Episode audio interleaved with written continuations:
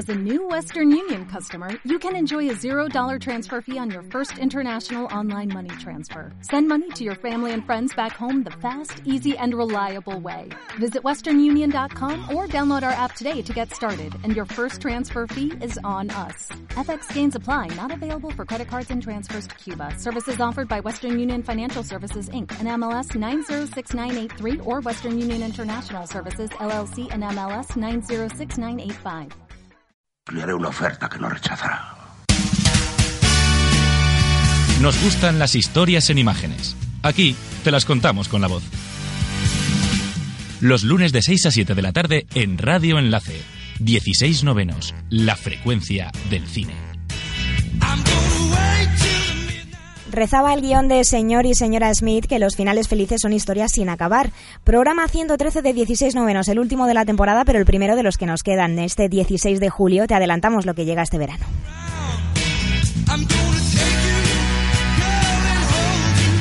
Las entradas de cine están cada vez más caras. Pero escuchar la radio es gratis. Los lunes a las 6 sintoniza la 107.5 y vive la frecuencia del cine con nosotros.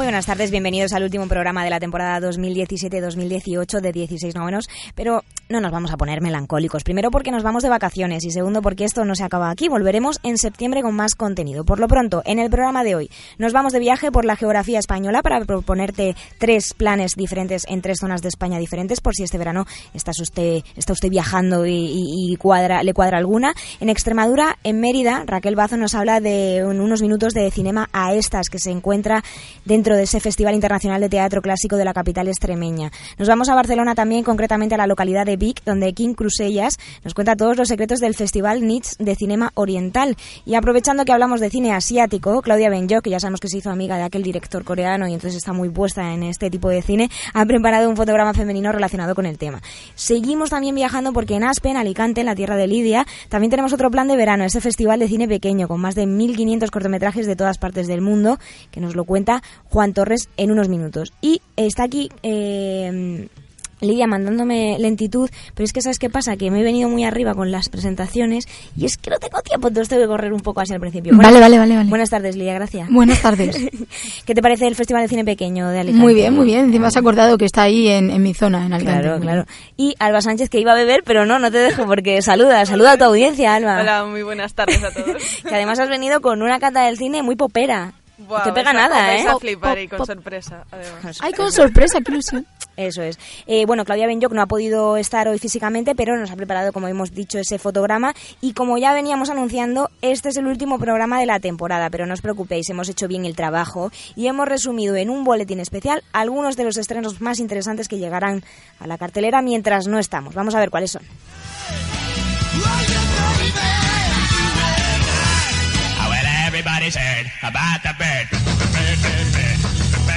Tuitea con nosotros en arroba 16-novenos.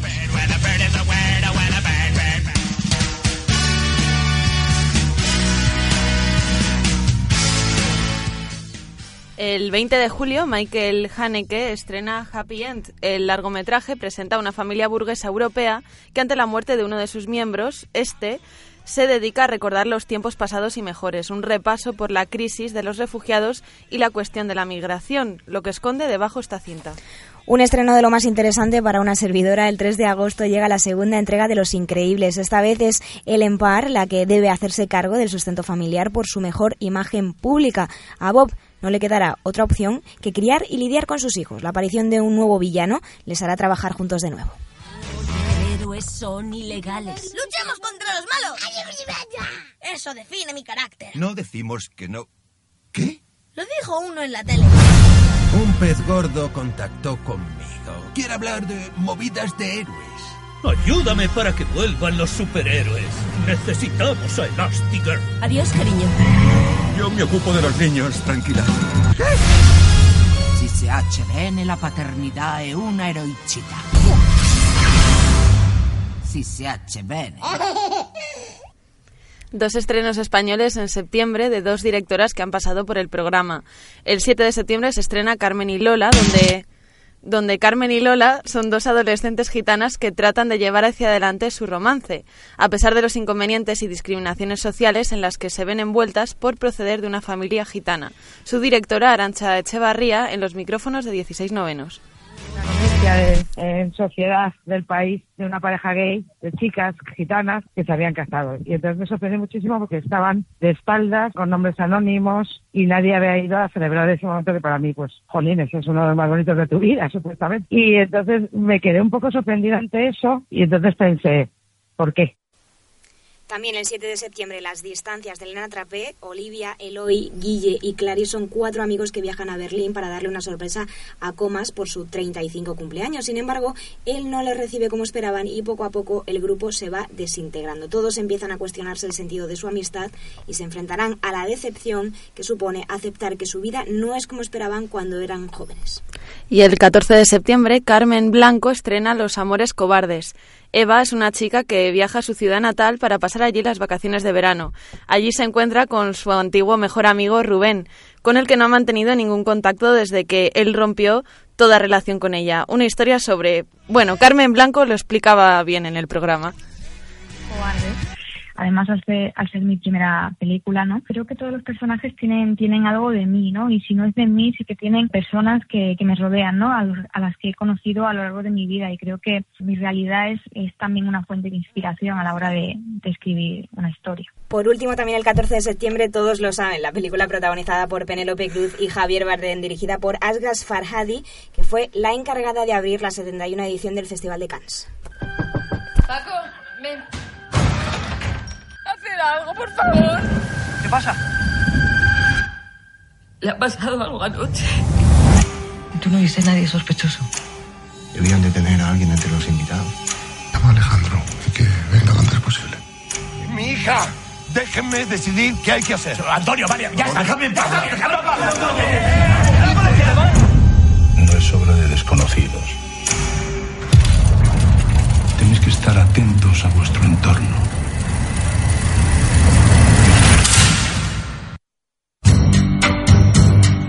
Todo nuestro contenido a la carta y los programas completos en nuestro canal de iVoox. 16 novenos, la frecuencia Del 17 al 22 de julio, en Vic, en Barcelona, tendrá lugar la decimoquinta edición del Festival NITS de Cinema Oriental. 31 películas producidas en China, Japón, Hong Kong, Tailandia, Camboya, Taiwán o India. Para contarnos más, está con nosotros su director, Kim Crusellas. Buenas tardes, Kim. Hola, muy buenas tardes. Buenas tardes. ¿Cuál es la tendencia de este año, de este cine tan desconocido en países como España, donde pues no llegan ni la mitad de las producciones que planteáis vosotros? Sí, mira, lo has dicho muy bien tú, porque es un cine de, de, hecho, Asia es el continente mm, con más producción de cine del mundo. Solo en la India, pues ya superan ampliamente a Hollywood, a, Estados Unidos. Y pues, mm, en cambio, no, no llegan a, los cines occidentales o, a España, sobre todo. Hay una distribución muy mínima de cine asiático.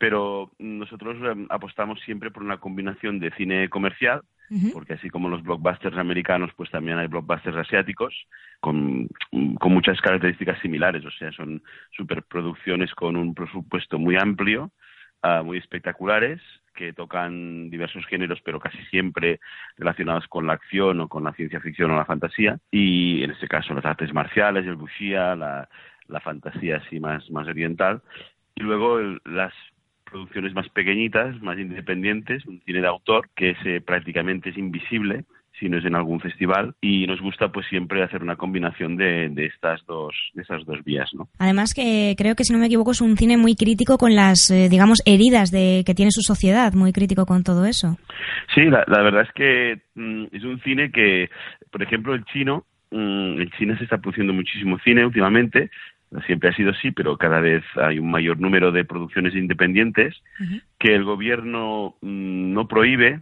supongo que por un hecho bastante evidente, ¿no? Y es que si, si lo censuraran, si, dejen, si pusieran barreras a su distribución, pues eh, se hablaría aún más de esa película y lo que hacen es que minimizan el estreno o la difusión en China, pero luego en cambio en el exterior, en Occidente, por ejemplo, en festivales internacionales, pues estas películas tienen una difusión totalmente normal y una gran repercusión, ¿no?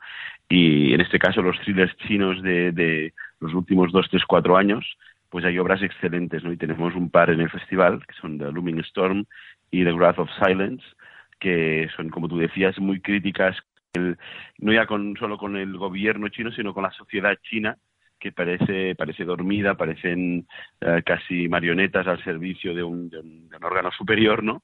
Y que un poco al estilo de Bill Lynch todo parece perfecto en la superficie, pero luego cuando miras un poco debajo te das cuenta de, de, de, que todo está totalmente podrido, ¿no? Y son dos thrillers excelentes. The Blood of Silence, de hecho, uh, está arrasando en todos los festivales donde, donde se ha proyectado y, y haremos la premiere española, o sea que, que realmente sí que hay un cine muy comprometido, lo que pasa que, que es también muy difícil que llegue a las, a las salas. Claro, lógicamente.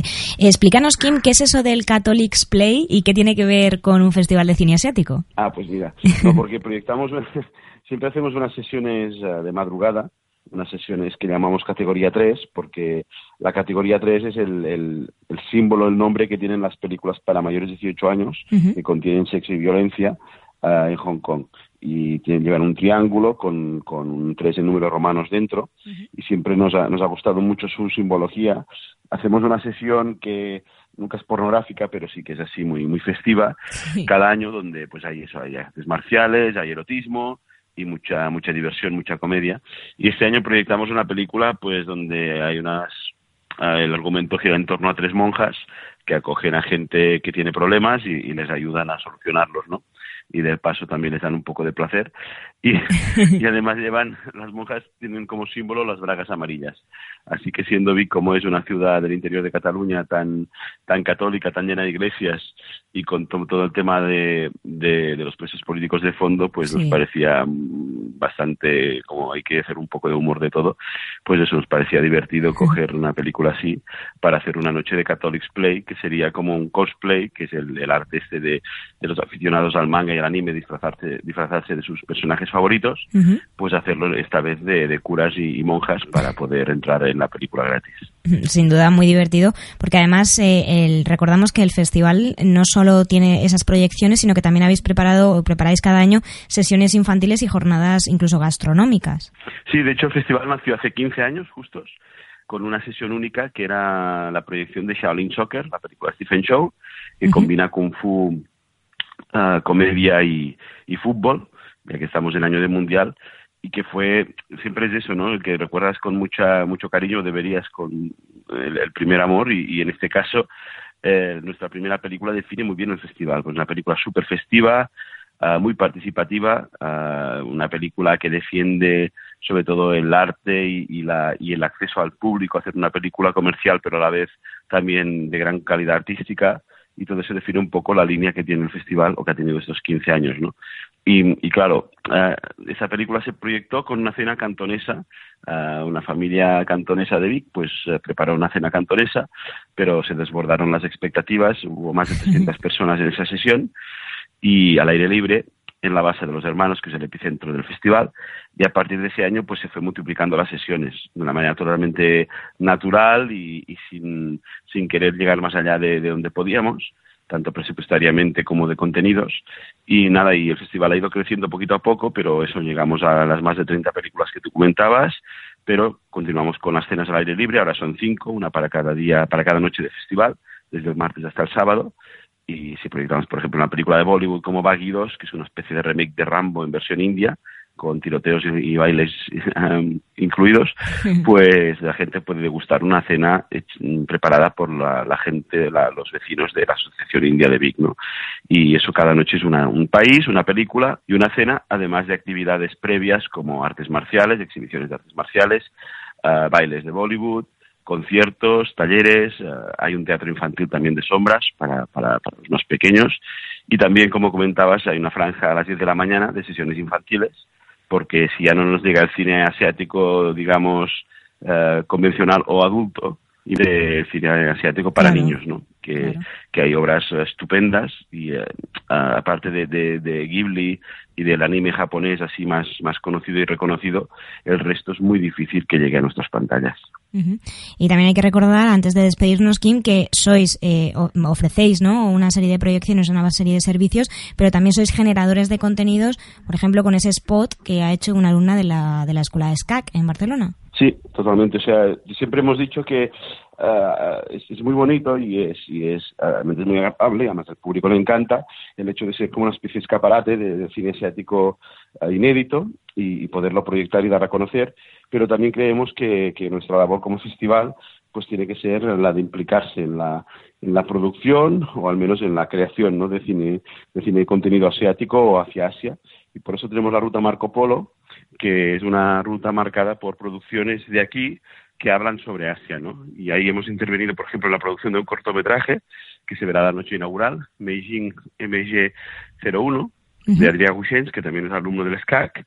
Como tú decías, hemos hecho un convenio con el SCAC para que hagan el, a los alumnos de cuarto de dirección hagan el spot del festival cada año y así es una colaboración creo que muy nutritiva para todos porque sí. ellos hacen una práctica, nosotros tenemos un anuncio de calidad y aparte de eso, pues eso, seguimos interviniendo en producciones como por ejemplo The Man from Kathmandu, que vamos a hacer la, el estreno mundial en Vic del material inédito de, de proyección cuando la película no está acabada, que vamos a poder ver entera el año que viene, pero se hará un avance para que todo el mundo pueda ver esta película que va a ser la gran superproducción de cine nepalí de, de acción, ¿no? Que, que, es una industria, digamos, no tan potente o no es tan potente como la India, evidentemente, pero que empieza a despuntar con películas de acción marcial. O sea que, que sí, que nuestra intención es seguir proyectando, haciendo de exhibidores, pero también haciendo de puente de distribuidoras asiáticas y distribuidoras españolas y a la vez interviniendo con nuestro grano de arena en la, en la creación y en la creatividad del, del cine de aquí hacia Asia. Pues Kim Crusellas, muchas gracias por habernos prestado un pedacito de tu tiempo y hablarnos de este festival tan interesante. Recordamos en Vic eh, a partir de, de, ese 17 de julio hasta el 22, que podrán disfrutarlo ahí. Y muchas gracias, Kim. Hasta otro año. No, gracias a vosotros. Encantado. Somos 16 novenos, la frecuencia del cine de Radio Enlace. El fotograma femenino.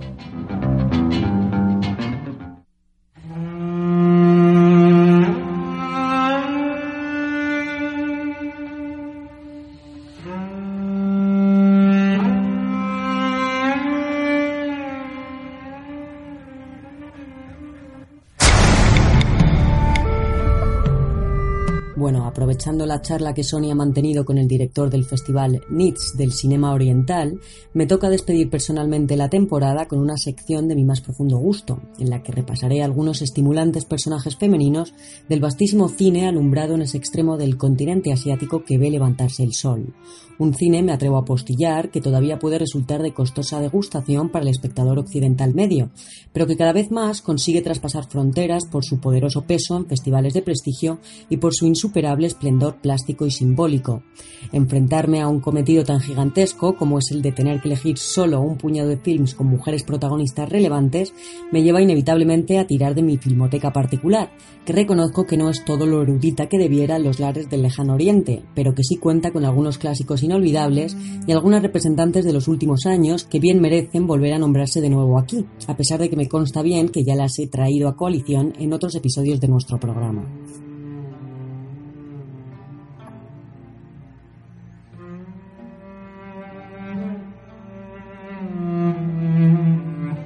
Y comienzo con la película indiscutiblemente monarca en el subgénero del wuxia, cuyo trono además todavía no ha sido relevado, al menos en cuanto a reconocimiento global se refiere. La coproducción internacional Tigre y Dragón continúa siendo desde su estreno en el año 2000 una de las cintas llegadas de las exóticas tierras del este más taquilleras en el mercado de USA, donde cosechó un éxito sin parangón y consiguió granjearse la friolera de cuatro Oscars, incluido el premio a Mejor Película Extranjera. Parte de su celebridad se debe sin duda a sus ingrávidas coreografías marciales, que fusionaron por primera vez la belleza de la danza y los quebrantamientos de las leyes físicas con las patadas y los sablazos en sí mismos.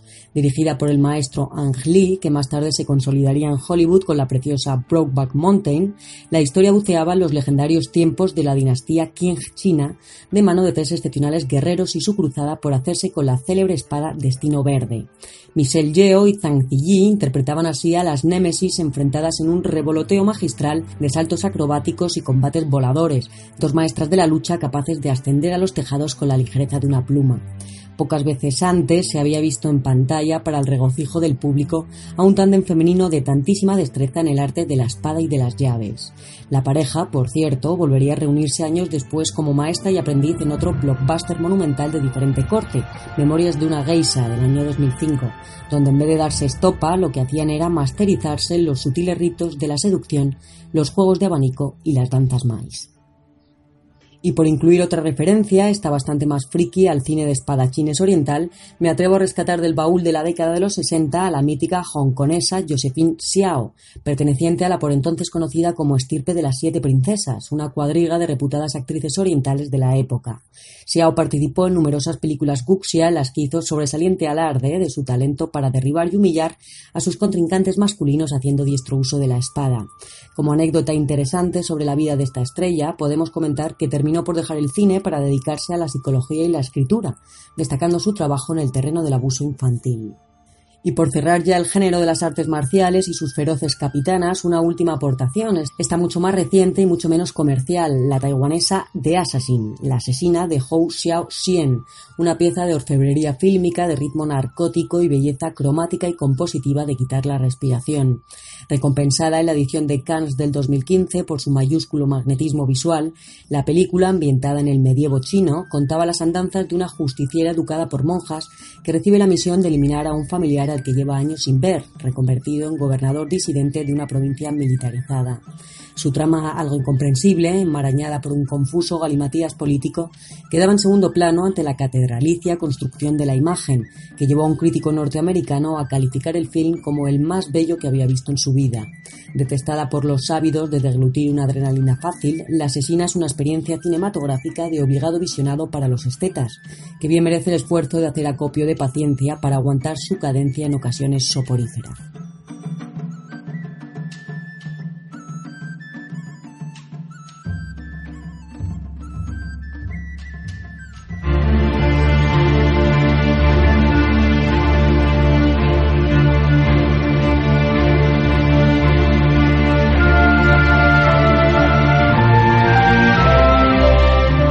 soporífera. como esta es mi sección y puedo ejecutar el malicioso derecho a hacer una selección sesgada y de mi parecer, abandonamos ahora el Guxia para navegar por dos películas dramáticas que, por coincidencia o no, presentan intensísimos romances sáficos. Ambas son también dos soberbios ejercicios estilísticos de estéticas vigorosas y erotismo impudoroso, con protagonistas febrilmente apasionadas y férreamente dispuestas a presentar batalla ante cualquier obstáculo romántico a su paso. Si bien en el primero de estos films al final no se las cede la benevolente conclusión que merecieran. Y hablo de la película Las hijas del botánico, que se trata en realidad de una producción francesa, aunque su director sea ni más ni menos que el escritor y cineasta chino Dai Shihei, famoso sobre todo por su novela Balzac y la joven costurera china, que él mismo se encargó de llevar a la gran pantalla. La narración nos invitaba a la inmersión en un preciosista jardín de ensueño, en el que una joven huérfana y la retoña de un estudioso de la flora vivían un afer prohibido de fatales consecuencias.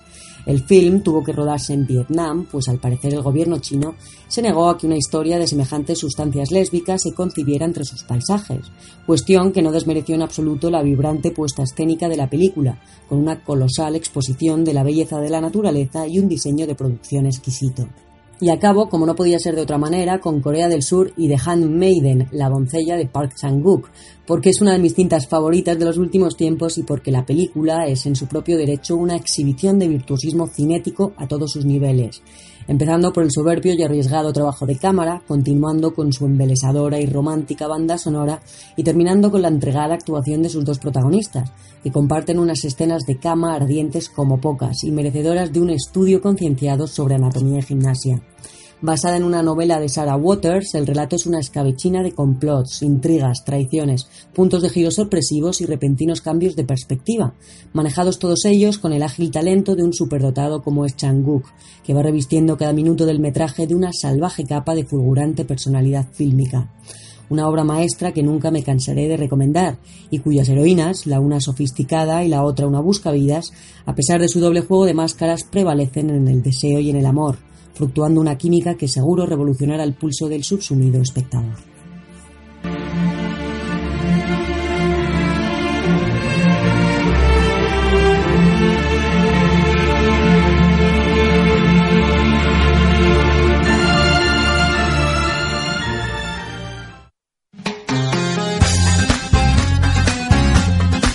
Pásate por nuestro Facebook, 16 novenos. Recuerda, el 16 siempre con número. Seguimos con los planes veraniegos para disfrutar del mejor cine. Del 14 al 18 de agosto en el Auditorio Alfredo Kraus en Aspe se podrá disfrutar de la quinta edición del Festival Internacional de Cine Pequeño que organiza la localidad alicantina. 1.250 cortometrajes de 40 países diferentes, siendo España el país que más cortos presenta. Con nosotros Juan Torres, director del festival. Buenas tardes, Juan. Buenas tardes, ¿qué tal? Buenas tardes. Eh, Juan, después de cinco años celebrando este festival, ¿cuáles son los criterios de elección para llegar a esas más de mil cortometrajes a concurso? Bueno, es, complejo porque, porque, bueno, son muchos cortos al final los que los que se inscriben, son 1.250 películas. Eh, en principio hay unas bases eh, inscritas que, bueno, que, que redactamos previamente y, y, bueno, para participar, los cortos que quieran participar en esa preselección, lo que pedimos es que tengan una duración máxima de 30 minutos y que si son eh, películas extranjeras, rodadas o, o rodadas en España con idioma inglés, pero que, que mientras no sea en lengua castellana, que tenga subtítulos. Eso sería lo primordial. Y luego cada productor y distribuidor podría presentar todos los cortos que quiera. Entonces, a partir de ahí se inscriben y bueno, y este año hemos tenido 1.250 películas. Ahora estamos en, proceso de, selección, ¿vale? Para la proyección final que será del del 14 al 17 de agosto, ¿vale? En, aquí en Aspe, en el auditorio Alfredo Kraus. Y bueno, esos criterios un poco es complejo, porque claro, son tantos y tan diversos y de tantos géneros que al final es un poco injusto porque se quedan fuera cortometrajes muy buenos. Entonces, eh, bueno, es un poco cada programador tiene su predilección, ¿vale? Y entonces al final haremos una reunión y entre todos, según las puntuaciones que le demos, sacaremos los cortos seleccionados. Eh, Festival Internacional de Cine Pequeño con grandes historias, como bien dices, ¿no? Eh, pero no sé si notáis eh, tendencias diferentes eh, a medida que avanzáis en las ediciones. Es decir, si hay una corriente, por ejemplo, un año que todos los cortos sean de una temática o suele haber variedad. Pues es curioso, pero sí que es verdad que cada hay, hay cada año aparece temáticas que se repiten. Pues eh, recuerdo creo que el primer año que eh, hubo temática zombie y se hicieron un mogollón de, de cortometrajes de temática zombie. Este año, por ejemplo, tenemos bastante más comedia.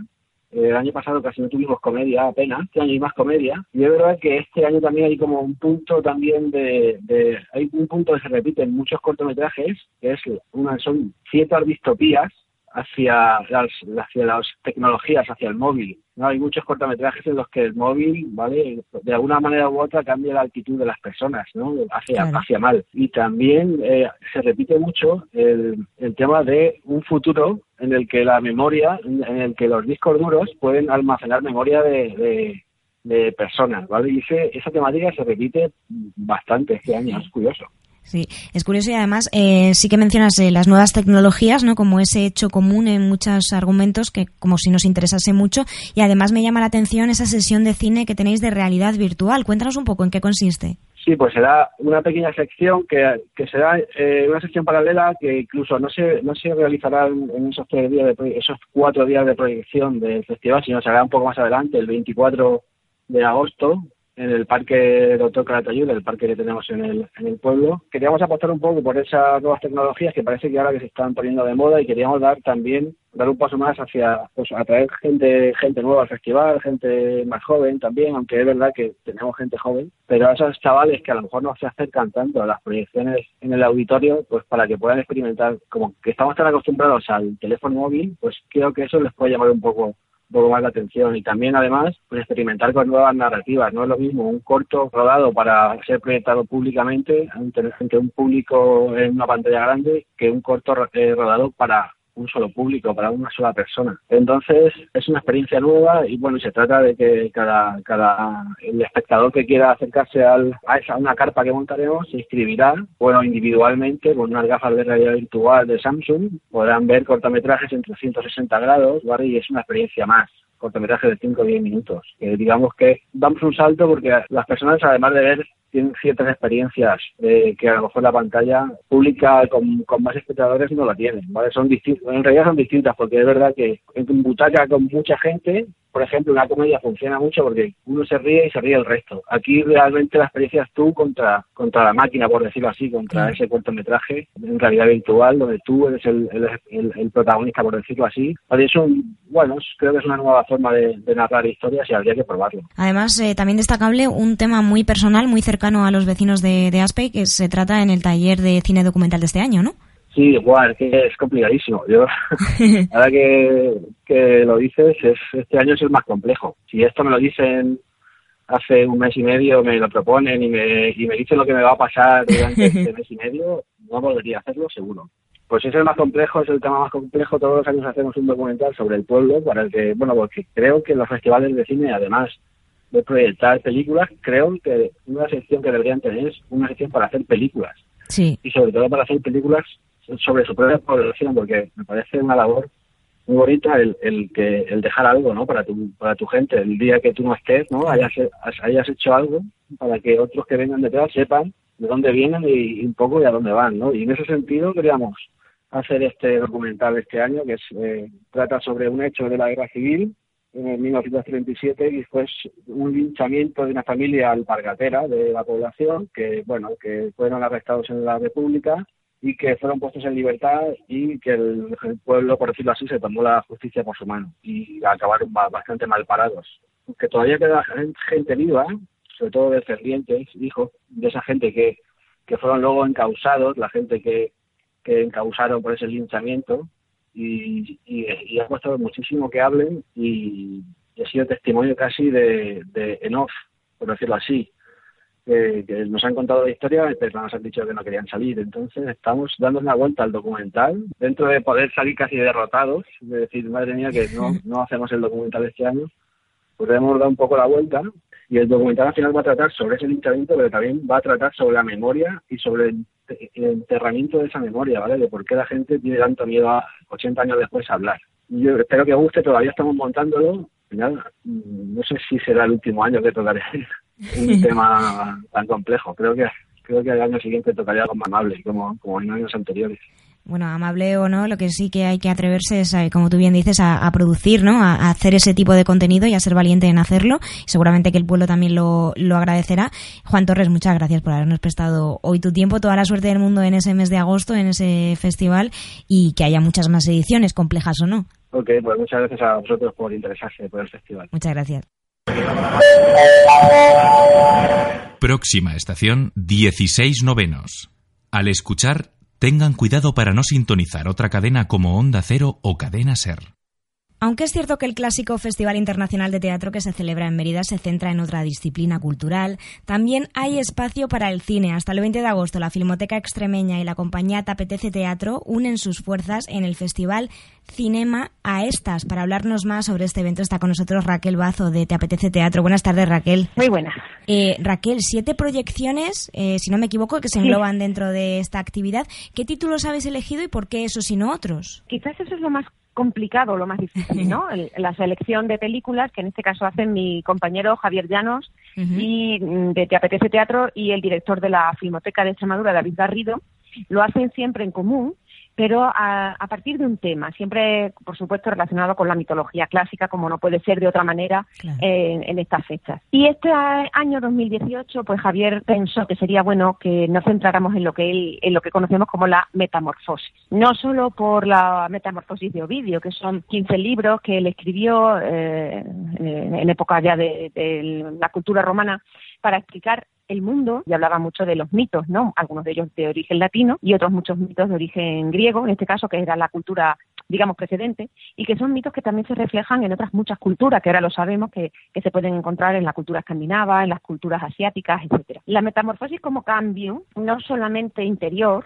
que, que, es, podría considerarse el viaje del héroe o un cambio dentro de la personalidad de los distintos eh, protagonistas, sino también exterior. Y ahí está la diferencia, ¿no? Que para Ovidio la metamorfosis tenía que ser visible al ojo humano. Entonces hemos elegido películas en las que efectivamente los personajes sufren, padecen una metamorfosis interna y externa y que en esa metamorfosis se puede ver cómo se, se puede identificar con nuestra sociedad o con los cambios que, que, procuramos para ella. ¿no? Quizás por eso digo que lo más difícil a la hora de elegir las películas es que tengan una, un hilo conductor y que puedan estar relacionadas entre ellas y con, y con el tema clásico que trabajamos aquí en, en Mérida. Eh, ¿Cuáles han sido esos siete finales?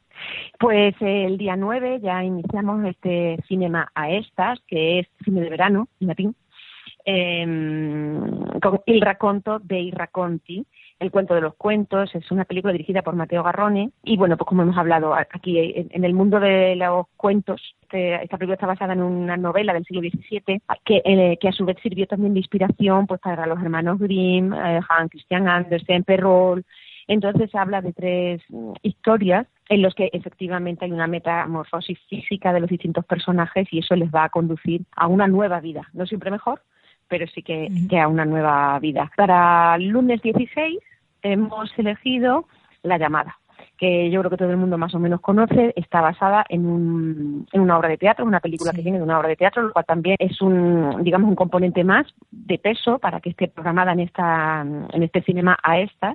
Y bueno, pues ya sabemos que en la llamada, sus personajes protagonistas, esas chicas que sufren una profunda metamorfosis a lo largo de, de unos días en un campamento de, de verano, ¿no? Por lo cual es que pega absolutamente con, nuestra realidad en este mes de, julio aquí en Extremadura. La siguiente es El profesor de violín, dirigida por Sergio Machado, una película brasilera. En ella se habla de cómo el poder de la música, en este caso, consigue transformar a las personas. Es algo que ya hemos visto en algunos documentales, como en las favelas, en, las favelas de Río de, de Janeiro se trabaja a través de la música para que los jóvenes salgan de la calle y encuentren otros alicientes en su vida. Y en este caso, además, el profesor de violín está basado en un hecho real, con lo cual aún así, aún es más más importante poder ver esa metamorfosis que una sola persona, en este caso el profesor, consigue realizar con un grupo amplio de jóvenes que son, que son sus alumnos.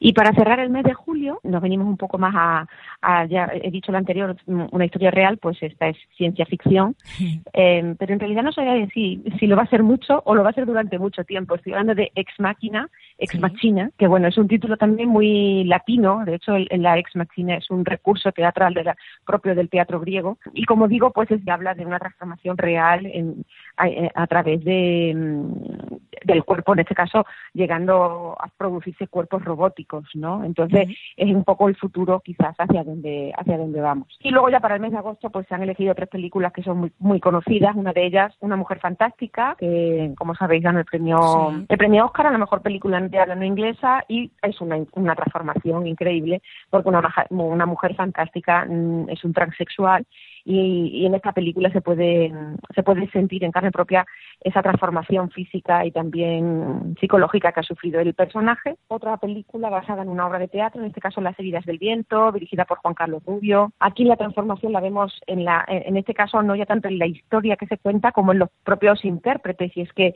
Kitty Mamber hace un personaje masculino genial, ella interpreta a un hombre y su transformación para, para poder interpretar el personaje es fantástica, es una interpretación que, que, hay que ver. Y terminamos pues con la, digamos, con, con la película, al, iba a decir que junto a Pretty Woman, la película que recoge, la película que recoge el proceso de transformación completo de una mujer, eh, no sabemos, insisto, no sé si para bien o para mal, pero sí que es un proceso íntegro de, transformación de una mujer, en este caso My Fair Lady, dirigida por, George Cukor, que es una película preciosa, una comedia musical que a todos nos encanta y que podemos ver remasterizada en una pantalla de cine al aire libre Así que como siempre más o menos la hemos visto en casa esas tardes de domingo acompañados de la familia, pues ahora tenemos la oportunidad de, disfrutarla en el cine en versión original, remasterizada. Yo creo que va a ser un placer para los sentidos. Eh, hablas eh, de esa metamorfosis, ¿no? Esa metamorfosis que es el tema principal del festival, pero eh, imagino que vosotros también habéis sufrido la vuestra propia, por me equivoco, surgió hace siete años y entiendo que también notaréis esa evolución, ¿no? Cada año. Sí, para nosotros la programación del cine maestras, es, como, como bien has dicho en tu presentación, forma parte parte de, la programación del Festival de Teatro Clásico y es una actividad que pretendemos que no sea de muy, muy libre, hay que esperar a que se haga de noche, se realizan en el Pórtico del Foro, que es un espacio arqueológico que, bueno, tampoco puede, eh, digamos, asumir un, número alto de público, no, no está pensado para, para que para que vaya mucha gente, digamos, ¿no? Pero nosotros sentimos que cada año la, la, la, programación es acogida con mucho más interés y que cada año pues vamos notando que tenemos más, más y más público. Lo que no queremos es tener que abandonar ese espacio porque haya mucha gente. De manera que intentamos, bueno, pues jugar ahí esos, esos dos valores, ¿no? El, el, el respeto patrimonial por el monumento y el acceso de la mayor cantidad de público que sea posible, puesto que cada vez hay más gente interesada por estas programaciones cinematográficas en paralelo al Festival de, Teatro Clásico de Mérida.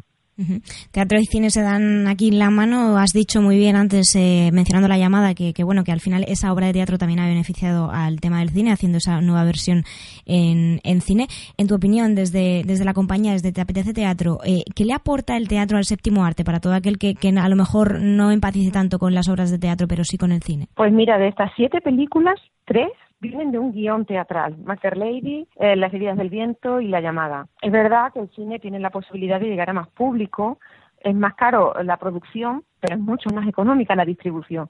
Pero el teatro sobre todo aporta al cine lo que es la interpretación, los valores de los actores, las actrices y esa, esas ganas o esa necesidad de mm, utilizar el arte, en este caso este séptimo arte que es el cinematográfico, como una herramienta para reflexionar sobre lo que somos y hacia dónde vamos. Yo creo que eso el teatro es algo que ha hecho durante, durante toda su existencia, que ha servido como motor incluso para, para evolucionar social y políticamente y yo creo que el cine tiene que beber también de esa fuente. Por supuesto, está el mundo del entretenimiento que tanto en teatro como en cine también es necesario, ¿no?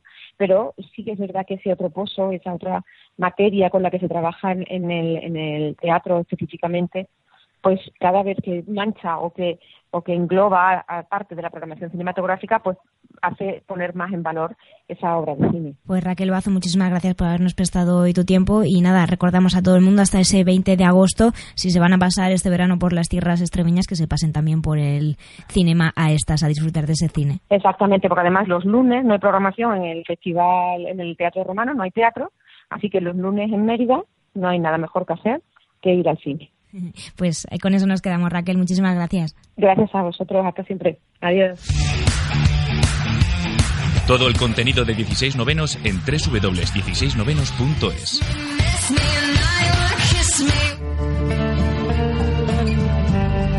La cata del cine. Bueno, para despedir el último programa de la temporada y dar comienzo por fin a las vacaciones de verano, me gustaría traer a, esta cata un formato que no hemos diseccionado todavía en 16 novenos. Bueno, antes de nada os pongo en antecedentes y os cuento el porqué de la elección. Resulta que como todos los veranos yo me esperaba un hit que lo petara en las discotecas, pero a este 2018 no sé qué le ha pasado que se ha quedado como soso. Por esta razón se me ha ocurrido hablar del documental Pop, una historia de música y televisión. A través de este programa Quiero volver al pasado y recuperar algunos de los grandes hits que marcaron nuestra historia, desde los inicios del pop rock en España, pasando por Los Pecos, Alaska, Los Secretos, Estopa, etc., hasta una actualidad más o menos decente. Como la historia dice, que así sucedió, fue el paraíso, testigo de amor, seguro que sabe en España apenas existía el pop. La música que se escuchaba fuera se consideraba indecente, cosa de melenudos, y la televisión y el nodo preferían no hacerle demasiado caso. pero esta corriente irremediablemente rompió los barrotes del obsoleto para adentrarse en nuestro país como un torrente de libertad. Los conjuntos, como así se conocía antes a los grupos de música, empezaron versionando canciones de otros grupos internacionales para comenzar después a crear sus propios temas. En el 59, dos conjuntos fueron pioneros del rock español. Los pájaros locos y el dúo dinámico. Antes de ellos, ¿qué se escuchaba en España? Os preguntaréis, pues copla y más copla. La influencia de los Beatles en España influyó tanto que el franquismo no supo gestionarlo, con la culminación de su famosa actuación en las ventas el 2 de julio de 1965. Los Mustang versionaron sus canciones y vendieron más discos que los propios Beatles. Y es mi deber apuntar aquí que Miguel Ríos grabó un disco antes que, que este grupo inglés.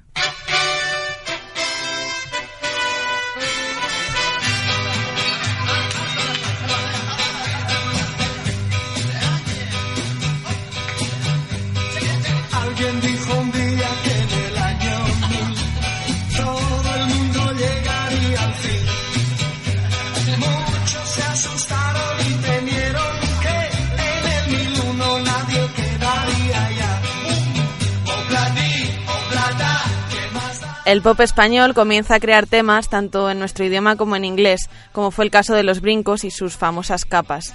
La televisión tuvo que modernizarse para seguir las inquietudes de la sociedad emergente. Escala hi-fi, como se decía, aunque se debería decir hi-fi. Pero bueno, era, decía era entonces. época... Era donde aparecían actores... Bueno, el programa este era, era súper gracioso porque aparecían actores españoles famosos de la época imitando con la boca las canciones de los Beatles como si las cantaran ellos. Todo Maravilla. Un puntazo. Fue el primer programa que ponía música internacional porque, claro, no tenía que pagar a los grupos para que vinieran. Entonces, Qué gitanos somos de toda la vida. Era genial. En televisión española se sucedieron a partir de ahí los programas musicales. En el 68, Serrat se negó a ir a Eurovisión y Masiel nos llevó al primer puesto.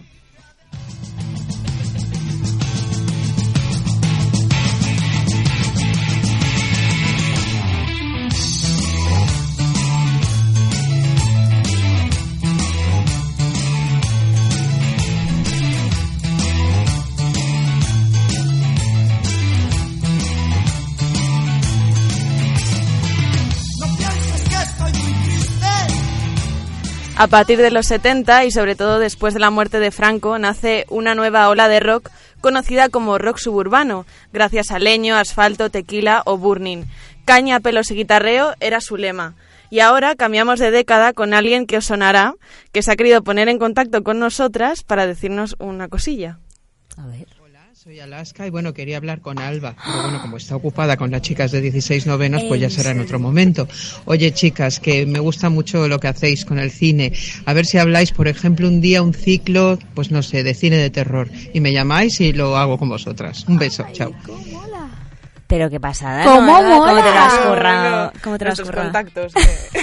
Alaska y todo en 16 novenos. ¿Cómo A ver, crece este qué programa? guay. Va creciendo. Dale caña a la música.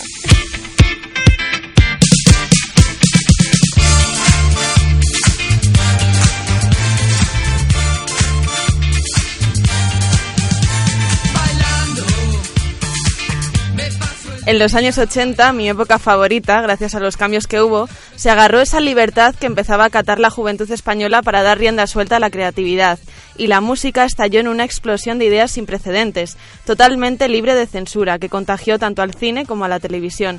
Esa efervescencia musical, cultural y social no se ha vuelto a producir en nuestro país. Los pelos de colores, el hedonismo, las ganas de soltarse, de reinven- reinventarse, de crearse desde cero, todo tuvo cabida en la movida. Todavía no se sabía si Pedro Almodóvar iba a ser director de cine. Alaska editaba fanzines y todos los artistas emergentes se ponían a crear en función de lo que veían tanto en Londres como en Nueva York. La New Wave, que cortó con el rock sinfónico. Nacha Pop, Alaska, Radio Futura fueron sus máximos exponentes y en el punk, las Bulpes. Mecano creó ese lugar en el pop más light dentro de la marabunta esta de excentricidad.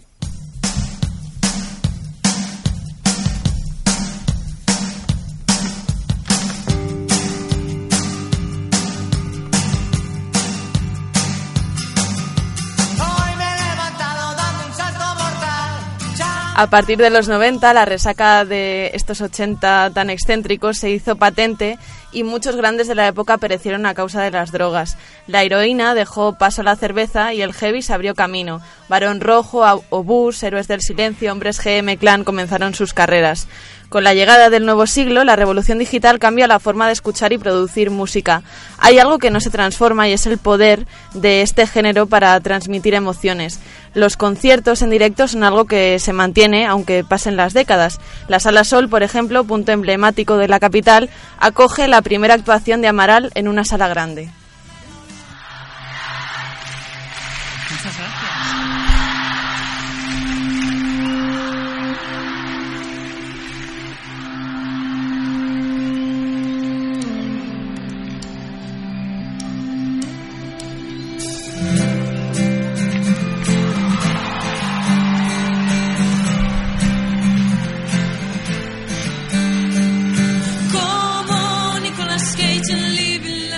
Los escenarios se dividen en dos corrientes, la llegada del indie y la explosión de los cantautores. Sacaban discos para tocar, no tocaban para vender discos, principalmente por la llegada de Internet. El icono indie primigenio en nuestro país se dice que fueron los planetas, pero hubo otro que además de cantar en inglés y estar liderado, por mujeres, reventó las etiquetas. Ese grupo fue Dover.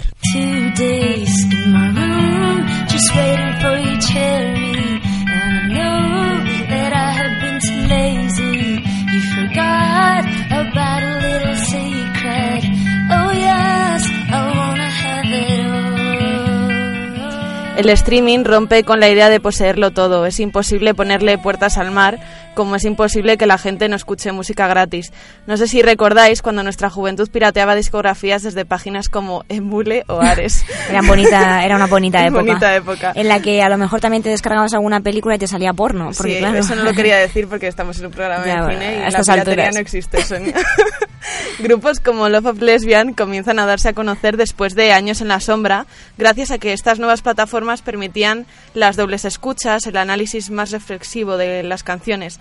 Podría ponerme a hablar de la época Canto del Loco, La Oreja de Van Gogh, OT1 y Pereza, pero como es tan reciente que ya yo creo que lo conocemos bien, quiero aprovechar esto que me queda para preguntaros cuál es vuestra época favorita del pop rock español. Pero antes de eso, un apunte, que- un apunte que tenía que decir. Rafael es el cantante inmortal, o sea, es el hombre que siempre ha estado de moda, desde los inicios del pop hasta el indie más actual. Fíjate.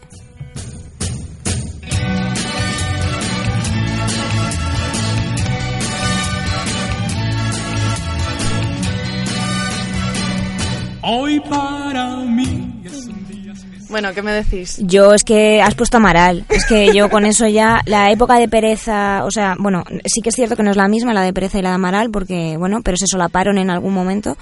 Para mí, grupos como Pereza marcaron un antes y un después también en el, en el tema de, de la música, bueno, a lo mejor más indie, porque cuando empezaron eran más indies. Y para mí Amaral siempre, o sea, y Fito, toda esa gente, Escape, que no, no entra dentro de lo que es pop, pero sí pop rock. Yo os iba a decir la época de marea, extremo, escape, boicot. Claro. Que no Claro, es pop eso rock. es rock, rock, rock. Claro, Eso es rock. por eso ya es rock. Pero realmente eso viene, viene de un poco de lo que has hablado. Porque yo me he crecido con Barón Rojo, con Leño. Mi padre me ha puesto eso toda la vida. Y todo después de ahí, lo que ha ido ha sido Fito. Eh, Leño de- fue a otro grupo y no sé qué. O sea, al final ha ido evolucionando y, y yo me he crecido con, con eso. Y luego ya pasé a, a Lofos Lesbian y ahí me he quedado con ¿A el qué, indie. a, a qué grupo? ¿A, a Love of qué? ¿Love of Lesbian? Es muy difícil pronunciarlo rápido. eh, sí. Love of Lesbian. Sí, y todo el mundo indie que Y luego está el tenemos. debate de sigue habiendo rock realmente, porque ya no está de moda. Entonces ya no hay, ya no está dentro de. Yo creo que sigue habiendo. Yo sigo pensando que Yo, el rock yo como. Dover, y, ah, bueno, o sea, aparte de la movida que a mí me flipa, sí. Dover es la segunda cosa que más me flipa de la música. Los cosa. primeros discos y yo creo que nos ha vuelto a hacer un rock como el que hacían ellos. Y de mujeres, ¿eh? Yo que eso hay que, que- tenerlo claro. Mujeres y cantando en inglés en aquella época. que Y bien pronunciado, ¿eh? Hay cada cosa por ahí. Claro. O sea, es que... Y bueno, damos gracias a Andrés Morales, que sospecho que ha tenido algo que ver No con... sé, no sé sospecho, vamos, una intuición. Así Gracias, que Andrés, gracias, muchas Alaska. gracias, eh, querida voz de 16 novenos, todopoderoso, que nos has permitido, eso lo vamos a recolectar, ya lo sabemos, para hacer una... Y, una y ha dicho de hacer una sección sobre, sobre Sobre cine de terror y que viene. O sea, yo y eso eso lo veo se le ha ocurrido a ella, no ha habido influencia de ningún tipo. O sea, yo ha eso lo veo, yo lo veo grabado. muy, muy temporada 2018-2019, ¿eh? Me parece bien. Por eso necesitamos descansar para traer invitados como, como esta gente, ¿no? Eh, potentes. Así que, Lo veo bien.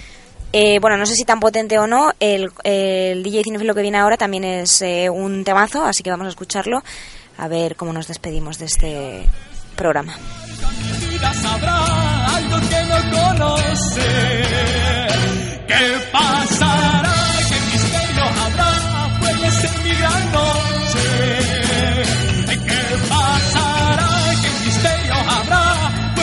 Mi gran noche.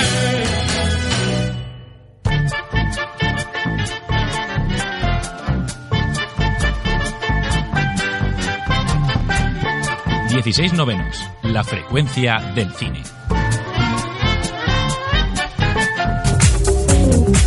El DJ Cinefi.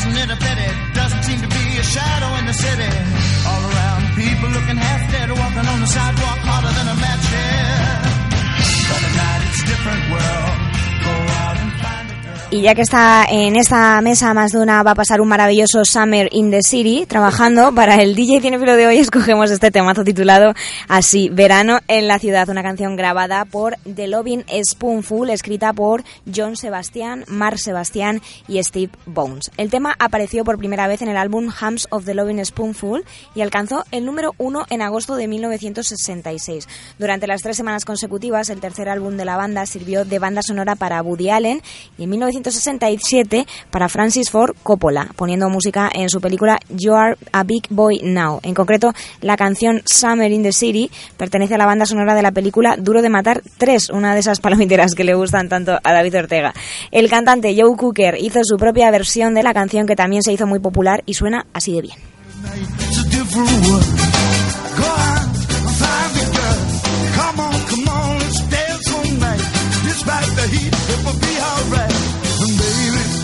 You know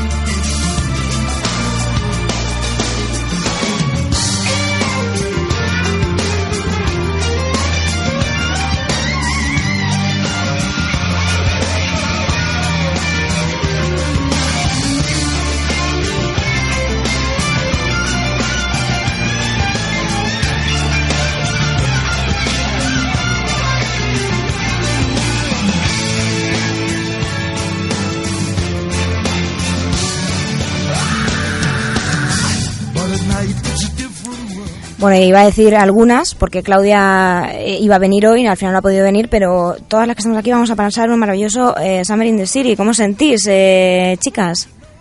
A mí ya me está abrasando el calor del asfalto, pero bien. Así que nada. Bien, eh, lo que toca. no, espera, así que nos pondremos este tipo de música, ¿no? Para animarnos y intentaremos ir a la piscina. Eh, y nos vamos a ir despidiendo porque no nos queda tiempo. David Ortega, a los mandos, como siempre. ¿Quieres mandar un mensaje para la audiencia como despedida o, o prefieres dejarlo, dejarlo así? Lo dejamos así, ¿no? Vale, pues entonces volvemos la temporada que viene con esos anticines. Palomiteros, prepárate para, para el verano. Muchas gracias por estar ahí siempre. Y también vamos a mandar un saludo a José Luis, eh, el oyente aférrimo de nuestro programa, que siempre nos comenta en Facebook. Y el otro día nos despidió con un mensaje muy bonito diciéndonos que nos lo pasásemos muy bien en verano y que descansásemos para la nueva temporada. Así que muchas gracias, José Luis. También a Claudia Benyo, que no ha podido venir hoy, pero está siempre pendiente. Y Laura Novo y Nacho Esteban, que como siempre nos hacen sus secciones Género Bizarro y eh, una odisea en el estudio. Y también les agradecemos siempre su compromiso. Y ya han dicho que firman, esto como los famosos, que firman para la temporada que viene, no como Cristiano Ronaldo y esta gente que ya se pirará. Mira, hablando de fútbol. ¿eh? Fíjate, hasta ahí podemos llegar porque no sé nada más. Eh, así que nada, chicas, Alba Sánchez, la que se ríe.